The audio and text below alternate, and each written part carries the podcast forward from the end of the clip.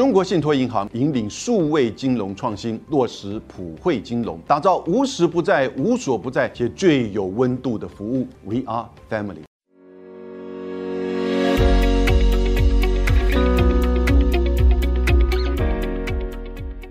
各位好，我是杨永明。澳洲的外交部长黄英贤在这个礼拜一前往中国大陆北京访问，这是将近四年，澳洲的高层官员、外交部长，特别是。再度的踏上中国大陆做这种官方的访问，那这个当然是在今年年中的时候，澳洲的新政府由工党所组成的 Albanese 这个内阁政府，他的外交部长 Penny Wong，也就是一个华裔的叫黄英贤，那前往中国大陆，等于是某种程度的破冰吧，特别是针对中国跟澳洲的贸易，还有一些领事以及人权问题。他在出发之前和他的首相 Albanese 两个人共同开记者会。黄英贤他说，其实中澳之间应该维持在贸易、人文许多方面的合作，而且能够合作就合作。但是他也说，双方有不同意的地方，他也会去坚持这个不同的意见。那特别他这次会希望能够表达，针对这段时间有两位华裔澳籍的人员在中国大陆被捕。啊，被捕的原因分别可能是间谍，或者是其他相关的原因。然后呢，希望能够做怎么样的这个释放或者是处理。这个当然为他国民的权益去表达这个政府的立场。那我们看一看哈，到底这个是一个怎么样政策的转变？澳洲的工党政府，哎，似乎又采取了一个比较平衡，也就是在美国跟中国的政策之间的这种平衡。那为什么会这样的一个思维？除此之外，还有别的什么布局呢？今天的重点就在澳洲政策的转变走向。平衡外交，澳洲跟中国的关系哦，其实向来是不错的。因为在一九八九年，澳洲当时的总理霍克主张成立亚太经合会 （APEC） 的时候，澳洲就从七零年代、八零年代，其实相当程度不太认同亚洲，比较认为自己是属于央格鲁萨克逊或者是属于西方国家的这样子的一个政策。转变成为认同自己是这个亚洲的一个成员，这个关键因素当然也是因为亚洲经济的发展跟整合带来了澳洲许多贸易跟经济的这个利益。那在此之前，其实澳洲某种程度还有采取当时叫做“白澳政策”，这个政策当然现在已经不存在，而且被谴责。可是呢，相当程度它跟美国、加拿大、英国、纽西兰就叫五眼联盟，也就是由五个央格鲁萨克逊的国家所组成的这样子一种情报。合作的这种关系，而他们这彼此之间的关系哦，在各国之间算是，即使是西方国家内部都是非常密切。所以，澳洲在许多的国际的冲突跟战争上，从一次大战到二次大战到许多的战役，只要美国有参加，只要英国有参加，澳洲一定参加，只是这个数量的多少。连阿富汗战争，澳洲都派兵去参与到。那因此，在二零一七年之前。因为他转而认同亚洲的经济整合，那和东协签的自由贸易协定，也和中国大陆签的自由贸易协定，所以当时双方中国、澳洲的贸易、官方、人文、学术、留学都非常的热络。但二零一七年开始做了一些转变。二零一七年的关键在哪里呢？也就是在上上任澳洲的自由党的政府，他随着美国对当时中国大陆的华为在美国之外。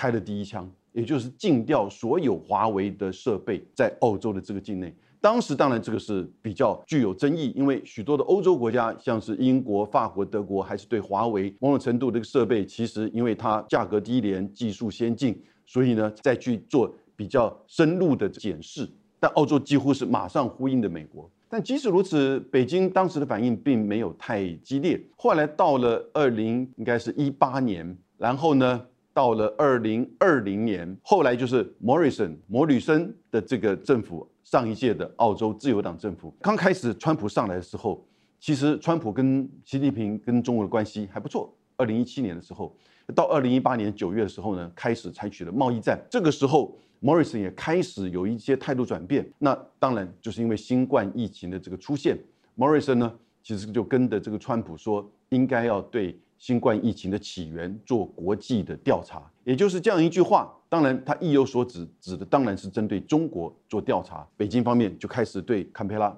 澳洲的政府进行贸易上的制裁。怎么样的制裁呢？像是在牛奶、大麦、牛肉、玉米这些层面呢，都采取禁运，不再给你买了。然后呢，这个煤炭减少进口，对一些商品呢采取高关税，像是葡萄酒、龙虾这些层面，影响的层面算深吗？也就是说，其实澳洲主要对外的输出是在原料、矿产还有这些农产品，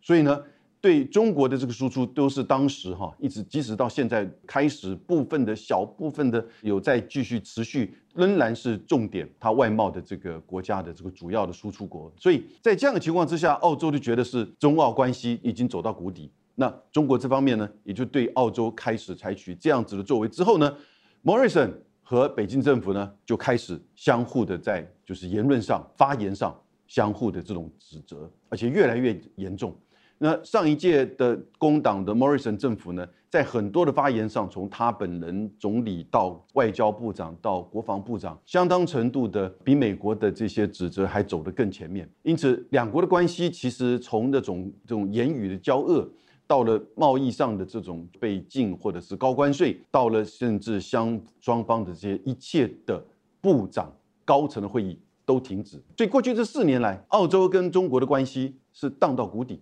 也没有任何的官方就是高层的这种接触或互访。那这个当然在今年年中，我们刚刚讲到工党的 Albanese 上来了。工党其实一直在采取的是比较务实、比较看重的是工会、工人、普罗大众基层的这个利益出发看待澳洲的利益。自由党的观点，某种程度当然比较重视企业家、经济。当然你说在澳洲这样一个国家。这之间的差别并不是非常大，他们跟美国的关系是某种程度是一致的，所以他们的对外关系，如果你讲对美关系的话，不管是工党跟自由党，其实是相当一致的。这个工党的 a m s 上来也是支持那个时候的自由党跟美国所签署的 AUKUS 美英澳军事联盟，也就是要购买八艘核动力潜舰，哎，这个态度是一致的。可是呢，在贸易上跟亚洲国家的这个关系上，以及这个亚洲关系、国家关系上，除了中国之外，就特别指的是东南亚国家，采取的是比较重视这些实物的交往跟经贸的利益。所以工党上来之后，你就可以想象得到，他大概就采取比较看眼前的，以及最重要的是澳洲的整体的外贸的支出。那因此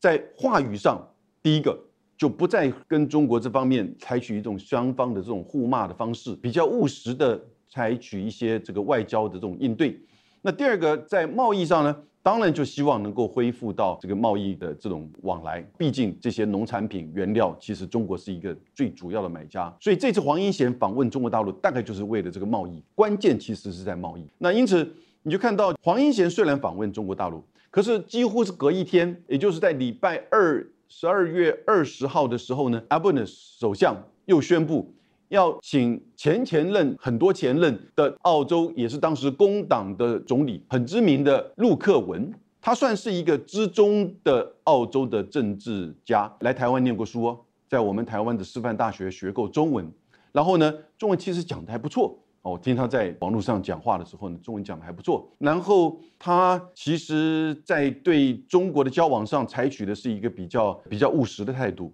比较平衡的态度，也写过书。针对中美之间的这个冲突跟战争，是觉得可以避免的，只要透过更多的相互的沟通、理解、交往。所以他最近出的这本书也有中文版啊，相当不错的一本书，叫做《可避免的战争》，指的就是中美之间这样一个大国的竞争跟对抗。它其实应该某种程度已经变成是一个。澳洲的知名政治人物转学者跟评论，在期间他其实还到牛津大学去念了一个博士学位啊，这个很不容易。澳洲当时总理下来这样的一个政治人物，后来做到了美国的亚洲协会主席。但是 Albans 上来之后呢，就请他去做驻美大使，不是驻中大使哦，驻中大使现在已经有人的，他也许会讲中文，他了解中国，但是呢，他觉得派的美国驻美国大使。这个意思就蛮让人颇为深思哈，也就是他是要透过陆克文的观点，告诉美国华盛顿，美中的关系其实可以和缓的，还是说呢，要让陆克文去让美国了解，透过陆克文让美国更了解中国呢？当然你怎么解读，也许都可以。但不管怎么样，陆克文他并不是一个单纯的外交官，我在想。他在国际上、在学术界、在美国的这些朋友们，或者是他的人脉啊，以及他的观点，当他到了华盛顿之后，应该会引起一些注意。但不管怎么样，你就看到黄英贤外交部长去北京，这是四年来的突破。隔一天之后，他宣布陆克文，知名的资中前总理到美国驻美国。但是呢，同一个时间。他自己就是 Albanese 这个首相阿布尼斯，他说他们不会向中国屈服或磕头。我想北京大概了解，我也不需要你跟我屈服磕头，我们只需要大概回复到双方的交往互相尊重的基础。当然，针对新冠议题的这个调查，也许你现在已经没有再提起，可是这个问题一直在西方的媒体偶尔还是会出现的。可是呢，你做外交你不能停留在这边，你必须要往前走。如果说连续已经这么长时间影响到你自己本身。国民的对外关系或者是经贸利益的时候呢，政治人物还是要去面对这个问题，而不是用单纯那种言辞的这种互呛的方式，那只会影响到自己的这个国家利益啊。也许培养出你自己的这个好像反中的这种标榜，但是呢，长久下来，它毕竟还是会有负面的影响的。Albanese 就比较务实的这个方式，可是我觉得你看到他平衡的这个做法，为什么？他自己说不跟中国的这个屈服或者磕头，他同时。国防部长也在这一阵子也说，除了我们刚刚谈到了 AUKUS 美英澳军事联盟的八艘核潜舰，当然这个计划继续的进行之外，以及跟美国的叫做四方安全对话，美日英澳的关系也持续。国防部长说，希望美国能够出售 B 二十一战略轰炸机给澳洲，组成一个机队。某种程度，我觉得这是说说而已了。但是呢，它表现了什么？在安全跟军事议题层面，在印太安全事务层面，我还是跟美国站队站在一起的。那 B 二十一的战略轰炸机，它其实是从 B 二而来的改良版。呃，有人说是阳春版，因为 B 二造价二十四亿，B 二十一只要七亿。呃，这个是多少年前的 B 二的战略轰炸机，当时都这么贵，那现在居然只要七亿。所以不是东西变便宜，而是它很多的功能大概比它简化。但不管怎么样。它还是一个战略轰炸机。我个人觉得，美国不太容易出售这样子的一个战略轰炸机，即使是给澳洲这样国家，还是整个机队哈。因为过去那个 B 二轰炸机、战略轰炸机，其实它也没有出售给任何一个国家。这里不是重点，重点是在国防安全事务上，Albanese 工党维持的跟过去的自由党同样的路线。那就是美国路线，但是在经贸议题上，我觉得大概某种程度有一点，一方面是看到肖兹带着他的这些官员跟这个企业家，在 G 团体之前到中国大陆访问，获得了一百四十架的这个空巴的这个订单；另外一方面也看到习拜会在 G 团体的时候呢，习近平跟拜登两个人也相互的去和缓彼此的关系，至少对一些问题做分歧的管控。那马上一月上旬。美国的国务卿布林肯就会去北京访问，在之前他的东亚驻青已经到了这个北京，之后又去了日本、韩国，所以这个时候黄英贤在这个时间点去，当然也就是为自己澳洲的这个经贸利益嘛，对不对？标榜的跟过去这个自由党不同的这个路线，比较平衡外交，但是呢也做政经分离，政军安全还是美国，美国是他的军事联盟，但是经济。贸易呢，还是要从自己本身的对外的贸易关系以及经济的这个结构，呃，最主要的贸易伙伴的这个角度。因为毕竟你想想看，澳洲跟中国都是现在今年一月一号开始生效的 RCEP 里面的成员，也就是十个东协加五个东亚国家。日韩中澳纽，如果说在这个里面，那因为它是进行到亚洲经济一体化的这样的一个平台跟架构，如果在这里面主要的两个贸易伙伴中国跟澳洲，因为过去前一任政府的不管任何的因素而彼此贸易关系受阻，那事实上就会影响到整个亚洲一体化的进程。很多东南亚国家其实已经表示说，其实你们要自己想办法解决。北京方面是态度比较强硬，所以呢，你看了这一次。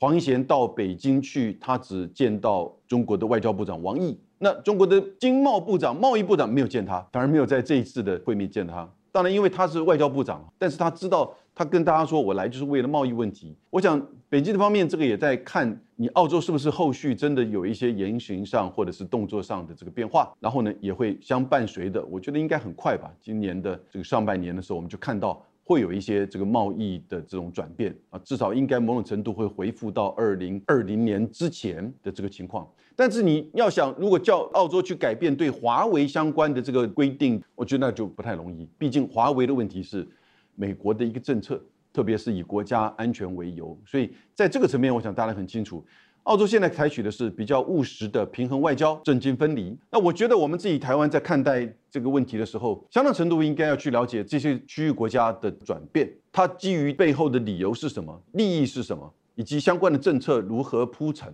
对于我们现在面临到两岸的经贸陆陆续续开始受到一些影响，虽然不算是经济制裁，因为目前都是单项产品的，可能是食品安全或者是登记注册的问题。就算是 ECFA 的早收清单，其实那个都是两岸之间当时为了谈一个 ECFA 的 FTA 哈，它准定是 FTA 的这样子一个架构的某种程度的早收清单。也是一种优惠的这个措施，但我们现在面临到两岸的问题的时候，那真的是风吹草偃了。也就是说，其实任何一个变动，你都会觉得说，是不会影响到台湾的对外经济？因为台湾毕竟百分之四十多以上的出口都是往中国大陆跟香港，所以我们面对这个问题的时候，其实工党这一次采取的平衡外交、政经分离，是不是值得我们台湾面对两岸议题的处理的参考？当然，这个不是完全可以作为借鉴的。可是我觉得。像澳洲在过去跟美国关系这么近的这个盟邦国家，